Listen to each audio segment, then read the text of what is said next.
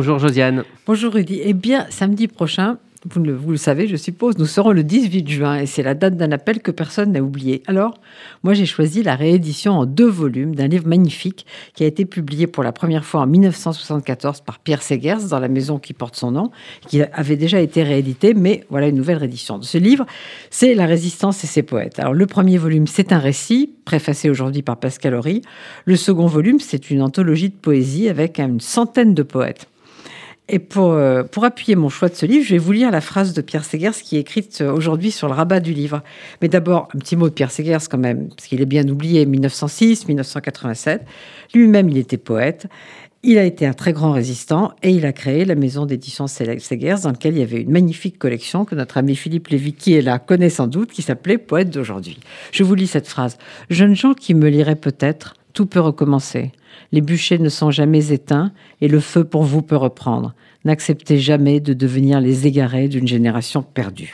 Et une autre phrase que, de Segers que cite Pascal Horry dans sa préface Je somme la mémoire d'avoir à comparaître devant ceux qui ne savent plus rien ou qui veulent tout ignorer. Tout ça est très actuel, non?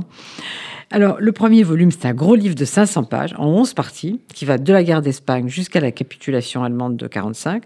Alors, je pourrais dire, c'est un livre d'histoire, et ça n'est pas un livre d'histoire, parce que c'est un texte très personnel, et c'est un récit qui est tout à fait appuyé par les poètes. Euh, en fait, c'est vraiment l'explicitation du titre, la résistance et ses poètes. Tout ce que je peux dire, c'est qu'on s'ennuie absolument pas à cette lecture. Et comme l'explique Pascal Horry, un terme résume à gauche depuis la guerre d'Espagne la forme de ce recueil, le romancero. Et la lecture de ce livre, un demi-siècle plus tard, ne peut toujours pas laisser indifférent. D'abord parce que ce romancero démocratique juxtapose des identités poétiques d'une variété sans précédent.